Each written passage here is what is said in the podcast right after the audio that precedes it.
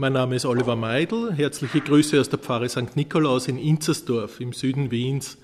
Dort äh, bin ich äh, zu Hause.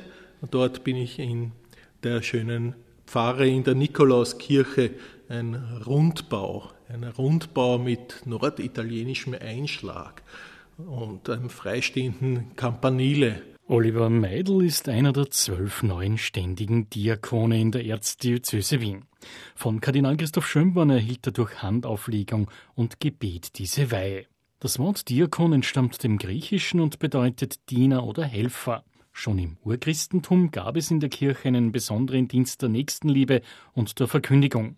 Jünger, die diesen Dienst übernahmen, wurden Diakone genannt. Ihr ganzer Lebensinhalt war es, dem Beispiel Jesu zu folgen, der nach seinen eigenen Worten nicht gekommen war, um sich bedienen zu lassen, sondern um zu dienen und ganz für andere da zu sein. Nach einer wechselvollen Geschichte des Diakonats über fast 2000 Jahre wurde der ständige Diakonat nach dem Zweiten Vatikanischen Konzil in der römisch-katholischen Kirche wieder eingeführt. Seitdem werden wieder Männer, die meist verheiratet sind und Familie haben, zu ständigen Diakonen geweiht.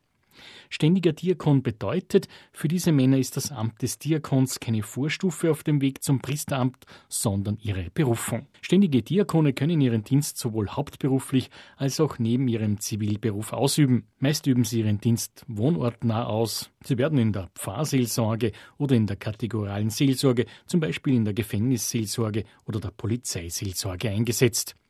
Der Diakon übernimmt in der römisch-katholischen Kirche eine ständig wachsende Zahl von Aufgabenbereichen, die sich seit jeher in drei Felder aufteilen lassen.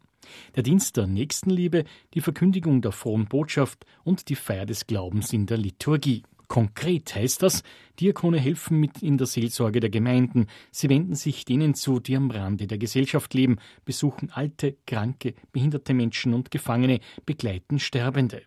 Sie predigen im Gottesdienst, erteilen als hauptberufliche Diakone an den Schulen Religionsunterricht, führen Glaubensgespräche, leiten Bibelkreise und bereiten Kinder, Jugendliche und Erwachsene auf den Empfang der Sakramente vor. Sie assistieren dem Priester in der Heiligen Messe, spenden die Taufe, leiten kirchliche Begräbnisfeiern und assistieren bei der Spendung des Sakraments der Ehe, feiern Wortgottesdienste und Andachten, halten Segnungsfeiern und bringen alten und kranken Menschen die heilige Kommunion. Oliver Meidl ist einer der neuen ständigen Diakone in der römisch-katholischen Kirche Wiens. Wir haben ein bisschen einen internationalen Einschlag. Eben meine Frau äh, ist aus äh, den USA, aus Pennsylvania, ist allerdings leider vor knapp vier Jahren verstorben an einer Krebserkrankung. Äh, ich äh, bin in Inzersdorf mit meinen drei Kindern. Ich habe drei Kinder, zwei davon sind bereits über 20 und unser jüngster ist gerade in der vierten Klasse Gymnasium. Dort gibt es ein zweisprachiges Gymnasium, ein Wiener Bilingual Zweig und der uns eigentlich ursprünglich hingeführt hat. Ich habe ursprünglich woanders gewohnt, bin auch religiös sozialisiert woanders und zwar in Eisenstadt, in der schönen Hauptstadt des Burgenlands, die auch gerne genannt wird, die kleinste Großstadt der Welt. Ja?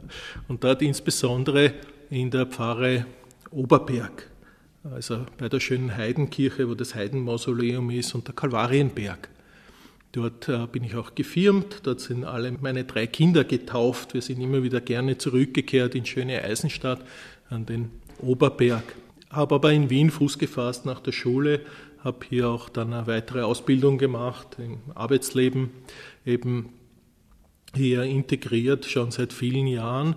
Äh, ich bin damals gewechselt vor 26 Jahren von der Firma IBM äh, zu einem großen internationalen Direktvertriebsunternehmen, wo ich angestellt bin in der europäischen EDV, zuletzt auch mit globalen Aufgaben, insbesondere aktuell ein großes Projekt in China allerdings, und das ist, glaube ich, eine Neuerung aufgrund einer speziellen Situation, arbeite ich aus dem Homeoffice und das funktioniert sehr gut. Das hat mich sehr positiv überrascht. Der Weg zum Diakon, so Oliver Meidl, hat einen Hintergrund mit einem starken Einschnitt in seinem Leben. Mein Leben war sehr stark bestimmt eben von Arbeit und Familie und ich war eigentlich lange Zeit aufgrund dieser beruflichen Tätigkeit und meines familiären Engagements mehr so eine Art passiver Kirchbesucher.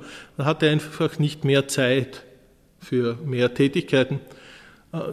Dann nach einem großen internationalen Erfolg. Ich hatte als Programmmanager geleitet ein Projekt mit einer ERP-Systemeinführung in 31 Ländern in Europa und Russland. Bin ich gleich aufs nächste große Projekt gegangen und da hat mir mein Körper und vielleicht auch der liebe Gott gezeigt, dass so nicht weitergeht. Ich bin relativ kurzfristig an einer Leukämieerkrankung ausgefallen für zehn Monate. Im Zuge dieser Erkrankung bin ich regelrecht hm, spirituell ausgehungert und habe während dieser Erkrankung meine Berufung verspürt ja, zum ständigen Diakonat. Wobei diese Berufung nicht, wie bei anderen Mitbrüdern, äh, jetzt äh, von einem Moment auf den anderen vielleicht gekommen ist. Ich wurde auch nicht geflasht von einer Bibelstelle, wie es manche ausdrücken. Nein, bei mir war es eher so, dass das prozesshaft vor sich ging und es war so, als ob der Heilige Geist eines Tages in meine Wohnung im 23. Bezirk hineingekommen ist und so auf Zehenspitzen da angeschlichen hat und es sich bei uns am Küchentisch äh, dann eines Tages eben gemütlich gemacht hat und nicht mehr weggegangen ist. Und daher habe ich im Zuge meiner Erkrankung, als ich bereits eben äh, wusste, dass ich nur mehr ein, zwei Zyklen vielleicht vor mir habe, äh, mit Behandlungen, chemische Infusionen, habe ich dann verspürt meine Berufung zum ständigen Diakonat und habe unseren Priester, unseren Pfarrer damals auch kontaktiert und bin dann, als ich fertig war mit meiner Erkrankung, eben eingestiegen in den theologischen Kurs. Es hatte noch einen weiteren Hintergrund, wiederum beruflicher Natur. Ich musste kürzer treten, natürlich, nachdem ich zurückgekommen bin.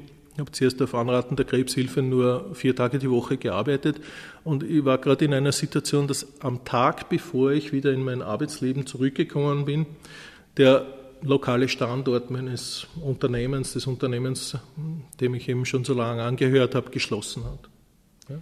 Und äh, dieser Standort hat äh, eben äh, viele Mitarbeiter gehabt und es sind nur wenige übrig geblieben. Und in der Situation war es ein Segen, dass ich, ich im Homeoffice weiterarbeiten durfte.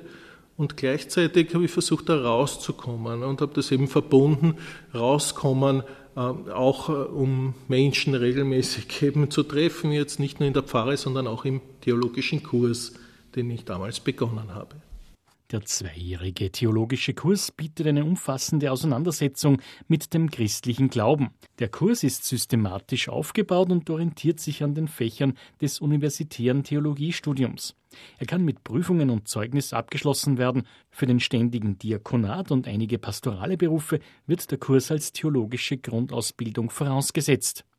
Oliver Meidel absolvierte den theologischen Kurs, aber wie hat er die ganzen Schwierigkeiten, den persönlichen Verlust der Frau und die Herausforderung im Beruf gemeistert? Ja, das bewältigt man vor allem mit Gottes Hilfe und mit der Hilfe vieler Mitmenschen um einen herum. Es ist etwas, wo man eben versucht, nicht zu verzweifeln, dadurch, dass man vielleicht einem Motto gerecht wird, das ich nenne, nach vorne schauen und nach oben blicken. Aber einem gewissen Zeitpunkt war es klar, dass leider die schöne Vergangenheit unwiederbringlich ist. Es bleibt dann irgendwann alles anders. Es ist dann wie ein neues Leben. Ja. Und wenn man durch mehrere Schicksalstäler eben geht, hintereinander, bei mir war es halt äh, diese Leukämieerkrankung 2016, 17, Schließung der Firmenniederlassung, wie gesagt, mit einem Segen aber verbunden, dass ich weitermachen durfte 2017 und dann äh, plötzlich nach einem eigentlich äh, nach einem Erholen, wir dachten, jetzt geht es aufwärts, wir haben im gefeiert, den 50. Geburtstag meiner Frau, unseren silbernen Hochzeitstag. Meine Tochter hatte Matura und dann ähm, durch die schwere Erkrankung meiner Frau, die dann binnen zwei Monaten an Krebs verstorben ist, Ende 2018. Nachdem sie noch zugestimmt hat in meiner diakonalen Ausbildung und hier noch ein Interview gemacht hat. Ne. Das war etwas, das natürlich einen Einbruch äh, bedeutet, einen starken Einbruch. Und ich bin dann dazu übergegangen, eben nachdem ich eben viel Zuspruch erhalten habe. Zum Beispiel, was mich sehr berührt hat, war, ich bin damals dann zwei, drei Wochen nicht in den theologischen Kurs gekommen und die netten Kollegen dort äh, haben eben gemeinsam die Stunde unterbrochen und für uns gebetet. Ja, das hat mir eben zutiefst berührt und ich bin dann zurückgekommen, kurz vor Weihnachten, äh, wieder auch in die Pfarre mit normalem Lektorendienst und dergleichen und dann eben äh, bei unserem äh, kirchlichen Hochzeitstag habe ich gerade die Fürbitten gehabt, eben für die Verstorbenen, was mich wieder besonders berührt hat. Äh, das ist eben etwas, wo ich dankbar bin, dass Gott und viele Menschen mich durchgeführt haben und insbesondere eben, dass viele von uns, die in schweren Situationen sind, beseelt. In dieser Zeit haben sich viele Menschen mir gegenüber geöffnet und von ihrem eigenen versteckten Leid der vergangenen Jahre berichtet. Äh, etwa auch eine ähnliche Situation, eben eine verwitwete Frau, äh, die schon seit zehn Jahren eben von diesem Schicksalsschlag getroffen wurde oder auch äh, eben, es gab da noch andere Sachen, die ich jetzt nicht näher erläutern möchte, aber die dennoch bei meiner Familie und bei mir wohl das Gefühl geweckt haben, dass auch wir eines Tages darüber hinwegkommen. Es ist ein wenig so, als würden einem manchmal Steine in den Weg gelegt und dann irgendwann steht man vor einem riesigen Felsbrocken. Und diesen Felsbrocken, den versucht man wegzuschieben. Aber das gelingt nicht. Ne? Man versucht es dann noch einmal, versucht den vielleicht auszuhebeln, aber das, das gelingt nicht. Der lässt sich vielleicht ein bisschen kippen, so wie so ein Wackelstein da oben in der Blockheide, aber man kann ihn nicht weg. Dann fängt man an, ihn zu zerteilen und Stücke, sobald sie verkraftbar sind, eben wegzutragen. Für mich war ein so ein Stück Trauerbegleitung. Trauerbegleitung auch eben äh, insbesondere äh, für ein Kind. Und ich habe in der Zeit eben Sachen gelernt, die ich nie lernen wollte. Zum Beispiel, ich habe dann eine zweisprachige Pate einmal geschrieben in einer Nacht, wo ich nicht schlafen konnte. Ne? So, aufgrund unseres internationalen Hintergrunds, ne? amerikanische Familie von meiner Frau. Und in weiterer Folge tragt man dann immer mehr Stücke von diesem Felsbrocken weg und äh, rollt die zur Seite. Und den letzten, das letzte Stück, das nimmt man vielleicht und steckt in seine Tasche und trägt man ein Leben lang mit sich herum. Es gibt dann doch Narben, die bleiben und Erinnerungen, schöne Erinnerungen, aber auch natürlich Erinnerungen an eine schwere Zeit, die man ein Leben lang mit sich mittragen wird.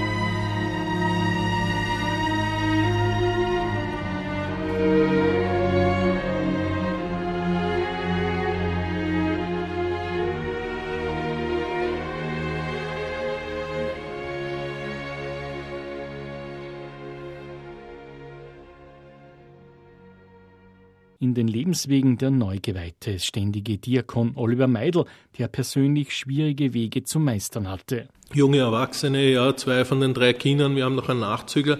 Damals war eine ganz schwierige Zeit, äh, ihm nicht äh, seine Geburtstagsfeier zu nehmen, nach dem Ableben meiner Frau, vier Tage danach. Und das wollte man nicht. Und das, haben wir, das war schwierig, aber mit Hilfe von Nachbarn, die Kinder wollten damals gemeinsam feiern, ist das gelungen.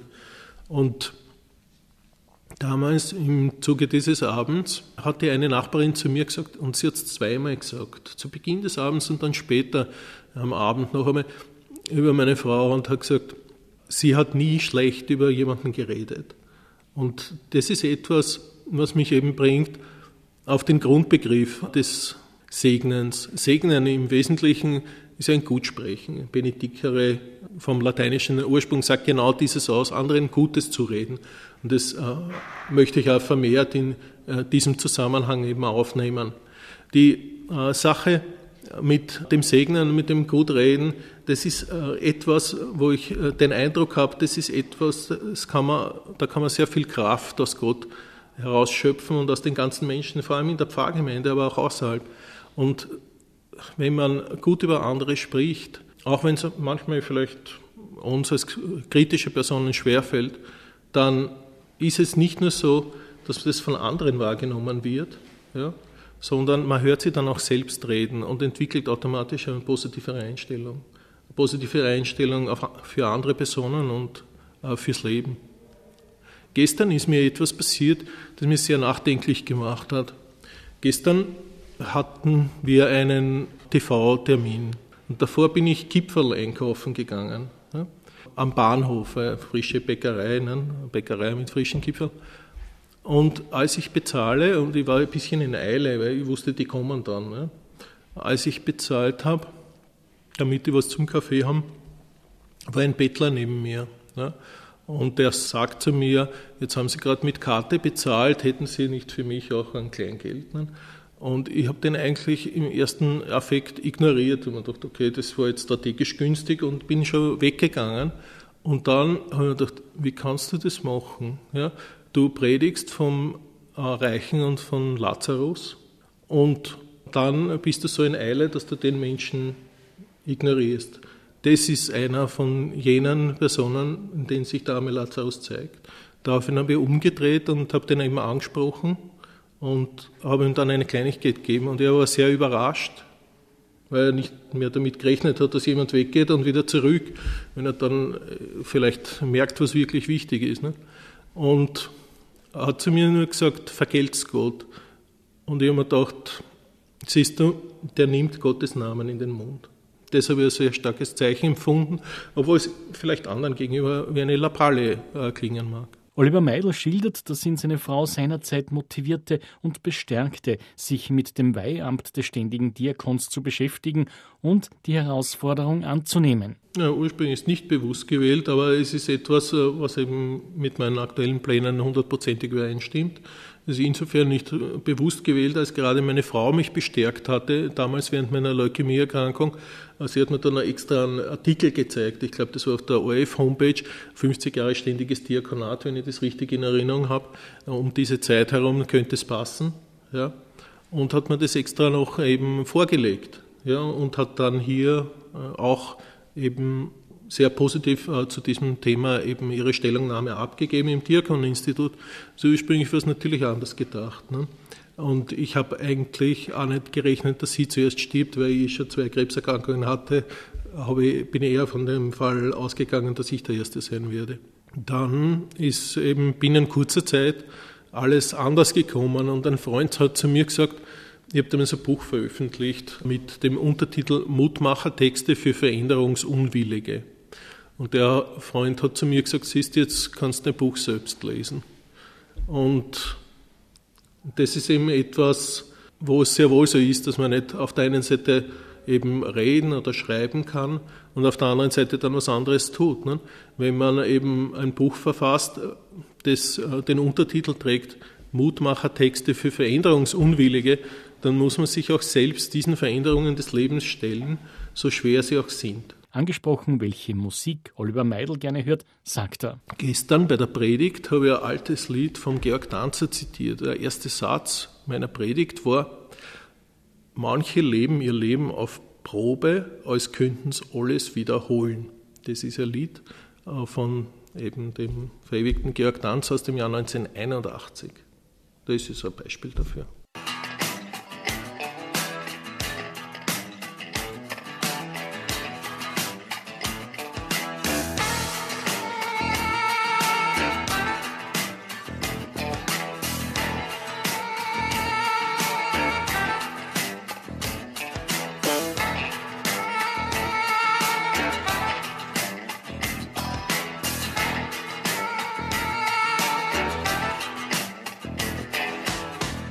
Die De mesten lever lever broer. Og skridtens alle svider højt. Der kommer en straf, der slæsne vores. Følg sig om mere lem bestøjen. Og hvem skal have sig umverbittert? Hvor end de jungerne er. Aus Bosheit und aus Rache. Weil selber feige Schweine sind. Halt's jetzt nimmer länger aus. Die Entscheidung fällt nicht schwer. Der Bach hat Sehnsucht nach dem Fluss. Fluss hat Sehnsucht nach dem Meer.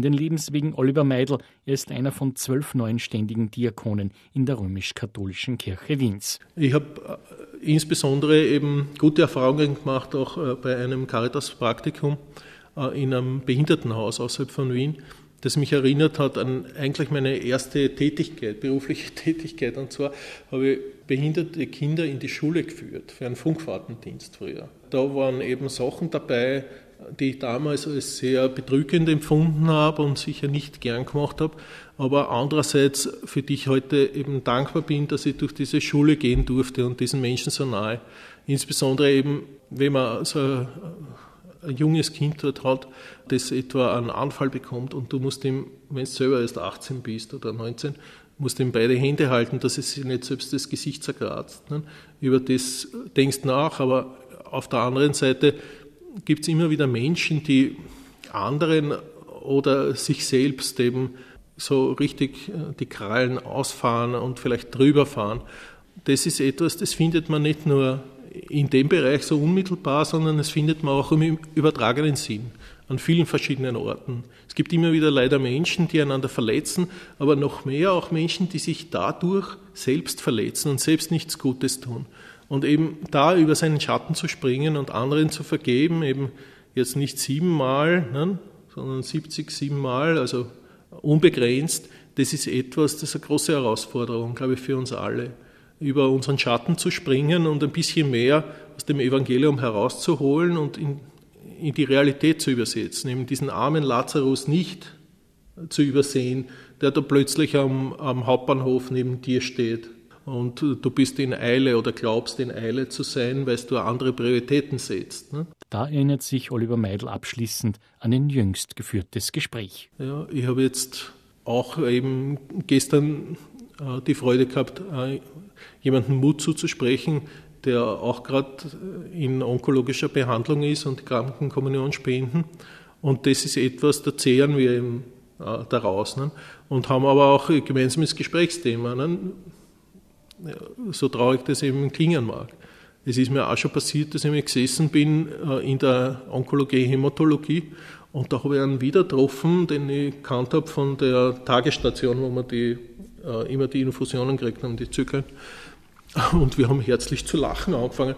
Und die Leute schauen uns an, ne, weil wir da Scherze miteinander finden und die meisten eben betrügt, ne, Krebserkrankungen, ne, Blutkrebs teilweise und wir können trotzdem eben freundlich miteinander umgehen. Und diese Freude, das ist etwas, was ich sehr stark mit Christsein verbinde. Mein Lieblingspsalm ist äh, im Psalm 100, der zweite Vers. Das hat eben zu tun mit Freude, mit Freude zu dienen. Ne? Und das ist genau das. Ne? Äh, Christsein erschöpft sich jetzt nicht darin, dass man die Hände faltet und ein ernstes Gesicht macht. Im Gegenteil, Christsein gehört gefeiert auch im Sinne Christi mit seinen Aposteln. Ne? Die, die waren äh, zuweilen auch keine Kostverächter. Ich habe ein Buch gelesen, äh, das, äh, habe ich, das war schwer zu bekommen, das von einem gewissen amerikanischen Autor True, True Blood, The Humor of Christ, also der Humor Christi. Und in der Einführung schreibt der Autor, Buch aus den 60er Jahren, und damals war es ein Kind vielleicht vier, fünf Jahre alt. Und der schreibt in der Einführung, er hat eben die Bibel mit dem Kind gelesen, immer wieder, und plötzlich bekommt das Kind einen Lachkrampf.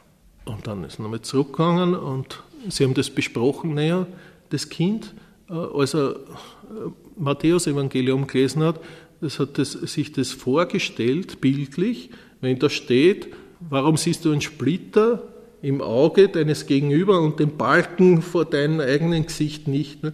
Das Kind hat sich das plastisch vorgestellt, diese sehr pointierte Aussage, ne? und hat herzlich darüber gelacht. Ne? Und das, glaube ich, das können wir auch bis zu einem gewissen Grad. Ich meine, solche Sachen die Jesus gesagt hat, die waren wunderbar. Ne? Und vielleicht auch, weil sie so wunderbar waren, sind sie so, so, gut in Erinnerung geblieben. Und weil er auf die Menschen so gut zugegangen ist. Und durchaus auch diese pointierten Sachen drinnen. Und da können wir, glaube ich, mit Christus sehr herzlich lachen. Auch im Leid lachen. Weil wer im Leid eben lacht, der schaut vielleicht hin auf das Leid, aber äh, er hat einen ganz anderen positiven Lebenszugang, der einem ermöglicht, auch besser damit fertig zu werden.